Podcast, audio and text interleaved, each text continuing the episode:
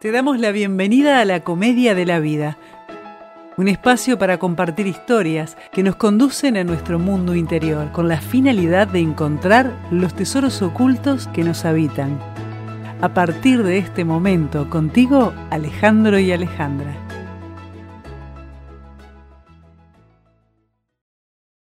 Si quieres conocer el valor del dinero, trata de pedirlo prestado. Benjamin Franklin. ¿Qué haces, Ale? ¿Qué quiere decir Benjamín con esto? ¿A vos qué te parece que sos tan inteligente y astuto? ¿Qué querrá decir Benjamín con esto?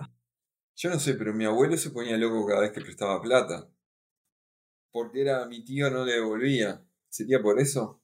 Así capaz, ¿no? En realidad, lo que dice la frase es trata de pedirlo prestado. Está parado en la otra posición, está parado en la posición del que pide.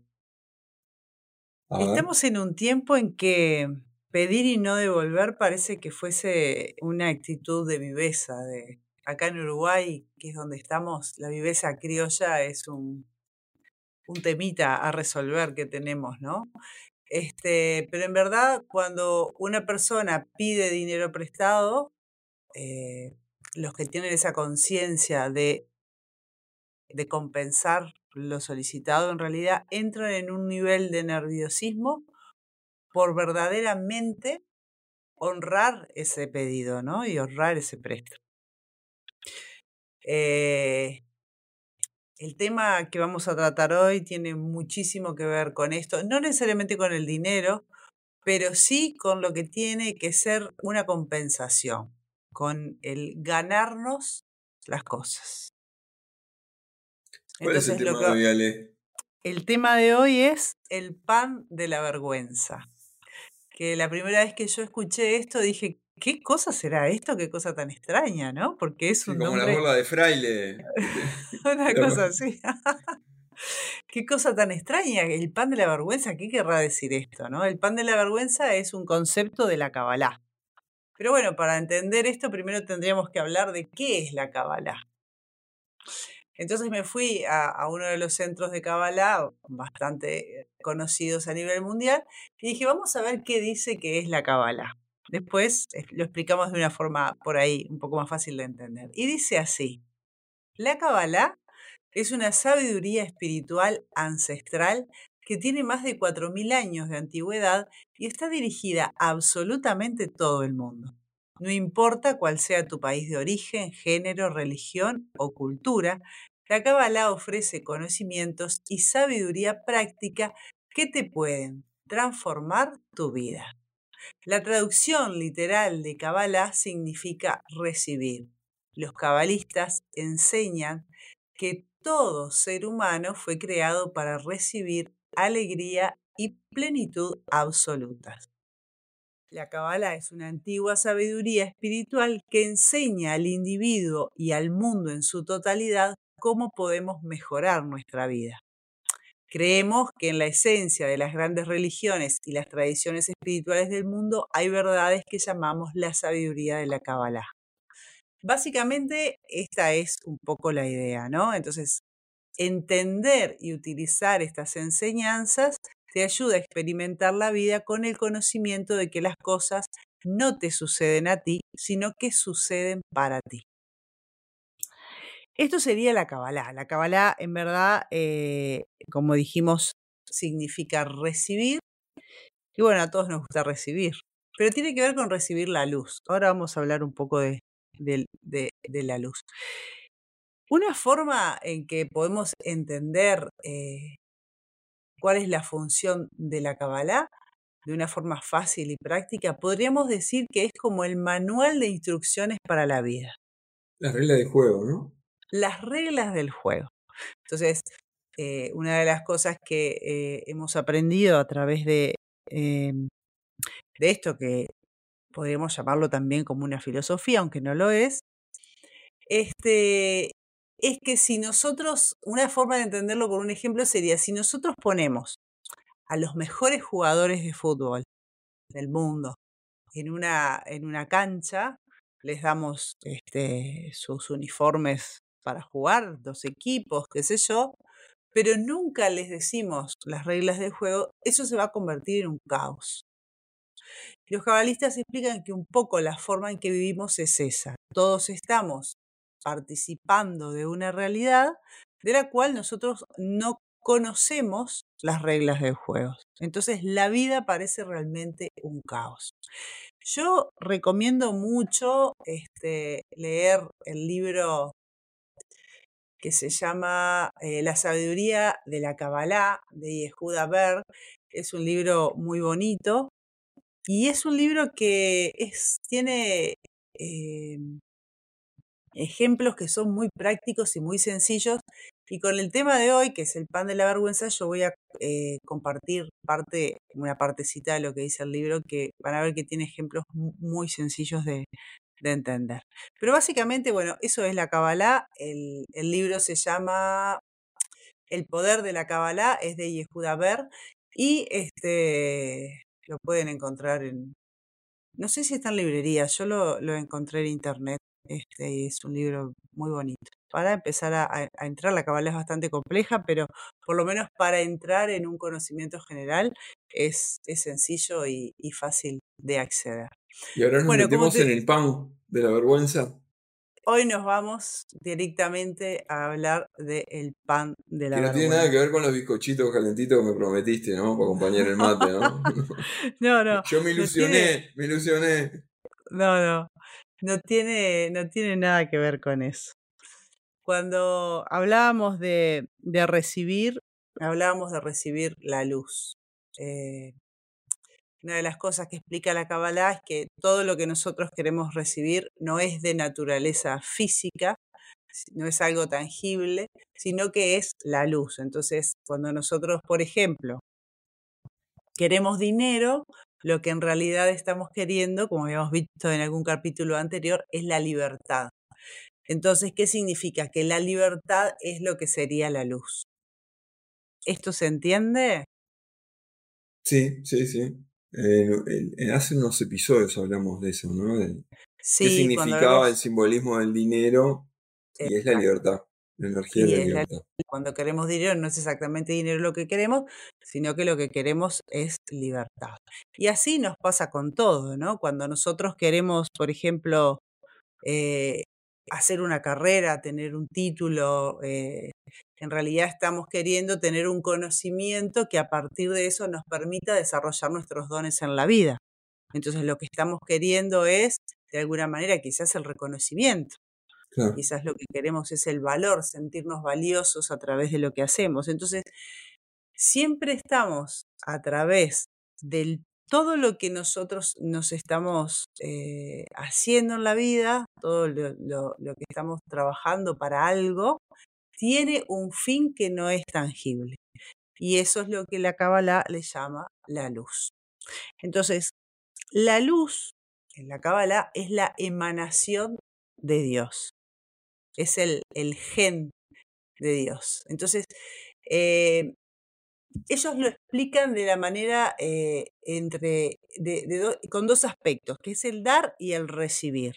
El dar es la luz y el recibir es, bueno, la vasija. Entonces, la vasija lo que hace es recibir todo el tiempo eh, la luz absoluta. Así se, así se inicia, digamos, la cuestión. El tema es que, y acá ya entro a compartir una parte de lo que dice el libro, ¿no? Entonces, la vasija heredó la naturaleza de la luz. Recuerden que la luz es la emanación de Dios.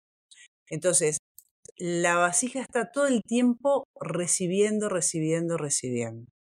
Entonces, esa vasija que recibe todo el tiempo, le surge un nuevo deseo en su interior. Y este nuevo deseo era un anhelo de expresar el ADN de Dios. Específicamente, la vasija quería ser la creadora de su propio destino, compartir plenitud y ser la causa y no el efecto. Pero la vasija no podía expresar su gen creador recientemente adquirido. No podía compartir porque no había nadie con quien hacerlo. Porque justamente la vasija en esa dualidad lo que hace es recibir.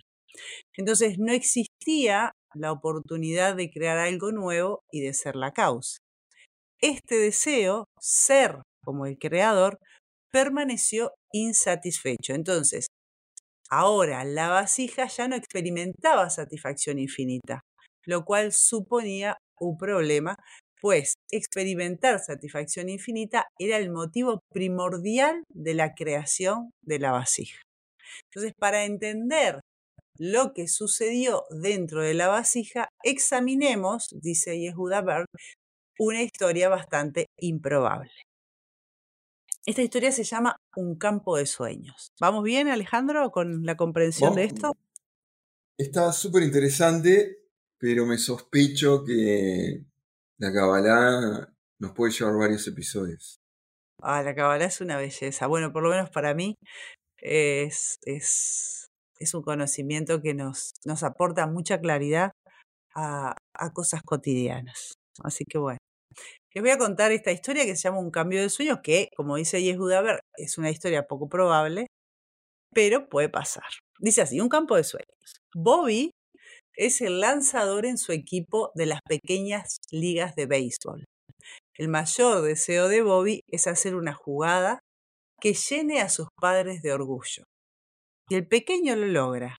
Lanza una pelota imposible de batear y marca un récord de ponchados en un solo partido. Tras el último ponchado, los compañeros del equipo de Bobby lo alzan sobre sus hombros y lo pasean por todo el campo. Los padres de Bobby están radiantes de alegría.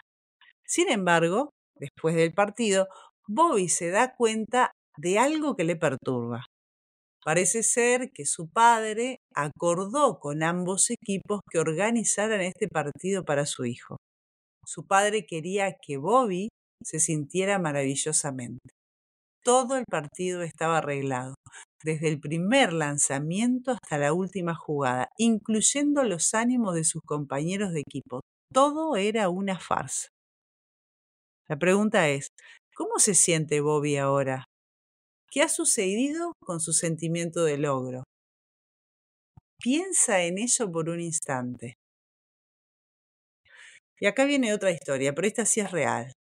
Cuando uno de los primeros maestros del centro de Kabbalah llegó a Los Ángeles, a principios de los años 80, se encontró con unos adolescentes que se acababan de graduar en la escuela secundaria de Beverly Hills.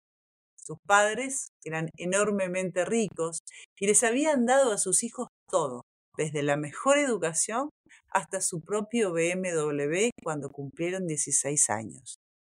¿Qué podían desear ahora estos chicos? Estos adolescentes, que habían recibido una buena educación, estaban traficando drogas y habían dejado la escuela. Estaban enfadados y eran agresivos. ¿Qué hacía que estos jóvenes que lo tenían todo se sintieran como si no tuvieran nada? Y bueno, la respuesta es el pan de la vergüenza. El pan de la vergüenza es el término que define lo que sienten tanto Bobby como los adolescentes de Beverly Hills. Este antiguo término que expresa todas las emociones negativas que acompañan a la buena fortuna no ganada. Un hombre forzado a aceptar caridad de otros come pan de la vergüenza porque tiene un deseo profundamente arraigado de ganarse el dinero necesario para comprar su propio pan. Él anhela desesperadamente estar en una situación en la que pueda alimentarse y mantenerse a sí mismo sin depender de la generosidad de los demás. El pan de la vergüenza ha disminuido su sensación de valor propio, de ser capaz de contribuir a este mundo. Bueno, y hasta ahí lo que compartía del, del libro eh, de la Kabbalah de Yehuda Ber. Yo me encuentro muchísimas veces en consulta, me encuentro muchísimas veces en situaciones cotidianas con esta situación. Es bastante, es bastante común y, voy a poner un ejemplo de, una consulta que tuve eh, y vamos a empezar a compartir ejemplos de distintas formas de en que esto se da. en que comemos o hacemos comer a otro el pan de la vergüenza. ¿Vos tenés algún ejemplo, Alejandro, también para compartir quizás? No, el, ejemplo real es, no, se me vienen ahora, este, pero es como eh, el caso de, estás, haciendo una profesión, la simbología está en el reconocimiento y te regalan el título, como que se desvanece el símbolo, ¿no? Y, y no sé si tiene que ver, pero yo lo, lo, asocio con cuando hablamos de la carencia emocional, cómo generamos niños, adultos carentes, los padres con todas sus buenas intenciones. Y acá lo relaciono que con los padres con todas sus buenas intenciones, de que no les falte nada, generan eh, este vacío, ¿no? Como los adolescentes que vivían como que no, se comportaban como que les faltara todo y tenían todo. Exacto. Este, se me ocurre eso. Sí, de hecho, si lo pensás para la vida es una pérdida total de la fuerza, porque si lo hablamos también, lo hablamos desde la perspectiva del inconsciente, cuando tú le estás dando tanto o le das a otro sin nada a cambio, le estás diciendo inconscientemente que es incapaz de generar eso por sí mismo. Que no Te lo tengo que dar porque tú no porque podés. Entonces hay una pérdida de poder. Hay un debilitamiento del poder propio, ¿no? Cuando lo llevamos a otras perspectivas y a otra forma de verlo, y además se pierde, eh, desde la perspectiva de las, de las constelaciones, se pierde el equilibrio que tiene que haber entre el dar y el recibir hay también una pérdida de dignidad. Quien recibe constantemente tiene en cierto punto una pérdida de la dignidad porque no puede por sus propios medios expresar y obtener lo que realmente necesita, lo que realmente quiere. Y lo que pasa es que también esa persona en un momento como que asume esa pérdida de fuerza y después reclama eh, que eso no se detenga, ¿no? Porque ella ya está acostumbrado, acostumbrada a no, a no producir, asumió internamente que no tiene la capacidad de, y entonces eh, identifica como una obligación del otro el continuar siendo proveedor. Claro, porque entra en la víctima. Es como que si dijera internamente, me has convertido en esto, seguía haciéndolo. Entra en un victimismo.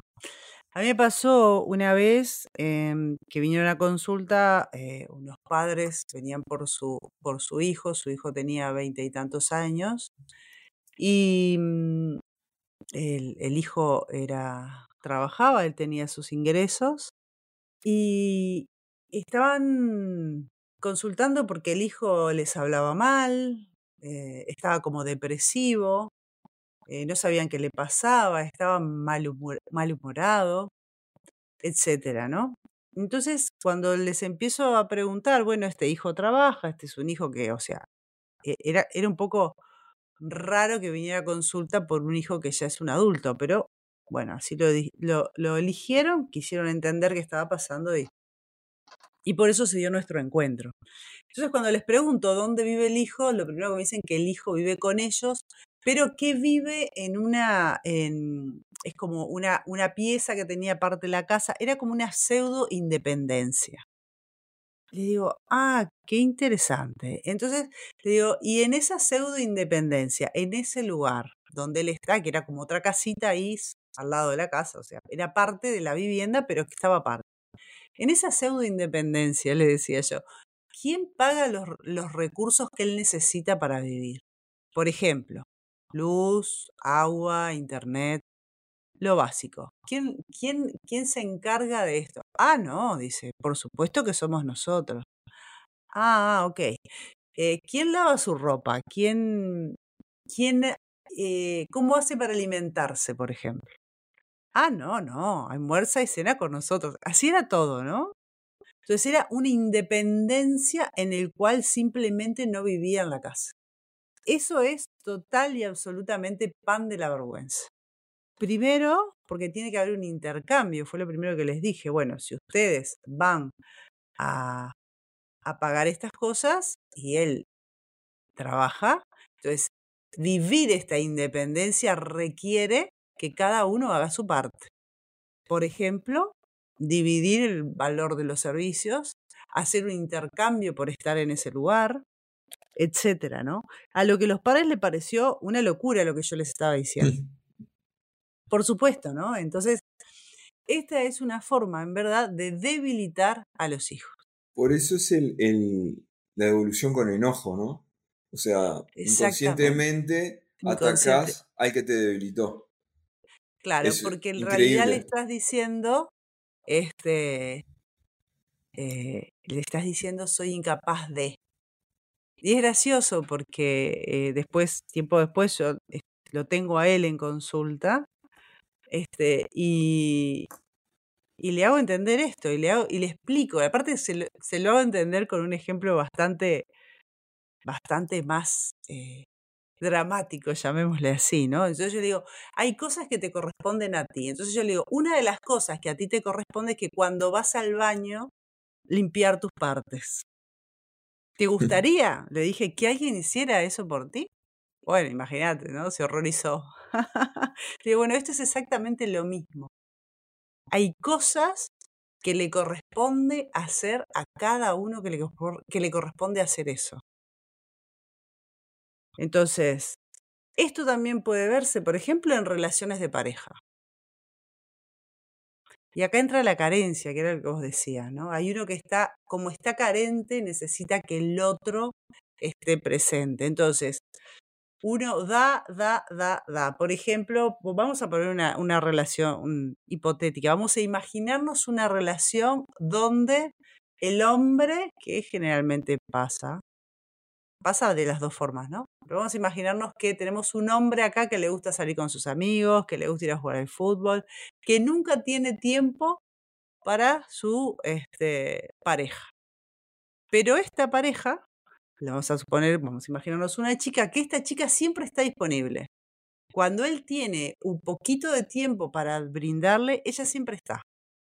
Ella es la que sostiene la pareja. Ella es la que está disponible, la que le resuelve cosas que tendría que resolver él, etcétera, ¿no? Entonces, ¿qué es lo que pasa? Cuando la relación se termine, no se va a terminar por ella, se va a terminar por él. Porque esta descompensación hace que él esté recibiendo mucho más de lo que da. Otra de las cosas, de las formas en las que podemos ver el pan de la vergüenza, es, eh, por ejemplo, eh, no pagar en algo lo que corresponde buscar siempre la manera de esquivar. de esquivar eso, ¿no? De hacernos los distraídos. Muchas veces, también lo he visto, se da en padres abusivos con los hijos. Tuve un caso de unos padres que tenían dos hijos, los padres estaban bien económicamente, eh, estos padres tenían un, hijo y una hija, estaban muy bien económicamente y además eh, tenían propiedades, me parece, algo así. Bueno, la cuestión es que estos padres, en determinado momento, se ponen más viejitos, uno, uno de ellos en particular requiere cuidados especiales. Eh, viste que a veces eh, las parejas son autónomas, pero tienen que tomar medicación, necesita que alguien esté por si se caen o qué sé yo.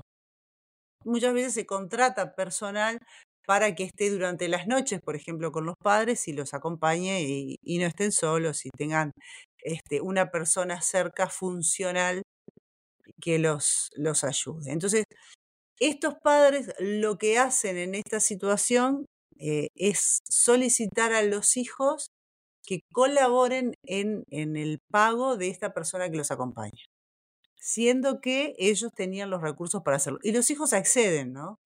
Hay, en la vida hay una única situación que nunca va a estar compensada, y es la situación de los hijos con los padres, porque nosotros a nuestros padres les debemos la vida, y eso no hay forma de pagarlo.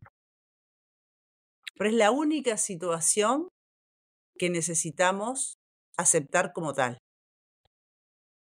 Ahora, si los padres en esta cuestión solicitan a los hijos, siendo que ellos pueden cubrir sus necesidades, que saquen de su dinero para pagar eh, estas necesidades, también están entrando en lo que sería el, pan de la vergüenza. Porque estos hijos... Los padres, ¿no? Sí, sí, sí, sí. Los padres. Los padres son, ¿por qué? Porque ellos están exigiéndoles o solicitándoles algo que ellos pueden resolver ellos mismos. Otra de las cosas que sería pan de la vergüenza es, por ejemplo, copiar en un examen. Yo lo que estoy haciendo es, no estoy logrando la aprobación por mí mismo. En definitiva, todo lo que no me gano con mi propio esfuerzo es pan de la vergüenza. Pero también, si vos pensás, Alejandro, seguramente en algún momento de tu vida viviste una experiencia eh, eh, o tuviste una situación en la que pusiste muchísimo empeño algo que costó, ¿no? ¿Te acordás? Sí, que lo claro. No sé, este, temas personales o laborales que pones mucha energía y, y cuando eso se resuelve o sos exitoso en lograr esa meta, eh, sentís como una euforia, ¿no? Una satisfacción muy fuerte. Una satisfacción muy fuerte. Por eso mismo, ahí podemos ver lo contrario. Cuando le ponemos ganas a algo y empeño y ponemos nuestro esfuerzo y eso sale, la satisfacción, que en la Kabbalah sería la luz que recibimos por eso, es enorme. Nos llena, nos, nos inunda, ¿no? Entonces, la sensación de carencia, en definitiva y resumiendo, la sensación de carencia que tenemos cuando recibimos algo a cambio de nada se llama pan de la vergüenza. Y si hay algo que necesitamos hacer en esta vida para evitar, por ejemplo, hijos frágiles, es hacerles comer pan de la vergüenza. Yo he visto hasta padres que le hacen los deberes a los hijos. Y esto es tremendo, tremendo. Sí, sí. Por eso para mí está súper mapeado al... cuando charlamos de carencia emocional. Porque con la intención, la sobreprotección, que no deja de ser sobreprotección, estás agrediendo en realidad a tus hijos. Y les estás diciendo vos no podés, entonces lo hago yo. Exacto. El camino del medio, ¿no? También hay un tiempo en la vida que es para apoyar, sostener y cuidar, pero a medida que el hijo va creciendo tiene que haber intercambios, que a veces el intercambio es, bueno, tu parte es, por ejemplo, ordenar tu cuarto. Claro. Entonces, de a poco esto se va, se va construyendo. Pero lo bueno es que cuando nosotros vamos recorriendo y vamos aprendiendo distintas filosofías, distintas formas de verlo, tienen, como en este caso la Kabbalah, formas eh, muy bonitas y muy claras de, explicarlo, ¿no? Y creo que como tiene un nombre tan peculiar, que es el pan de la vergüenza, eh, seguro que el concepto nos va a quedar más que claro. Así que bueno. Los de la mañana, pero ilusionado.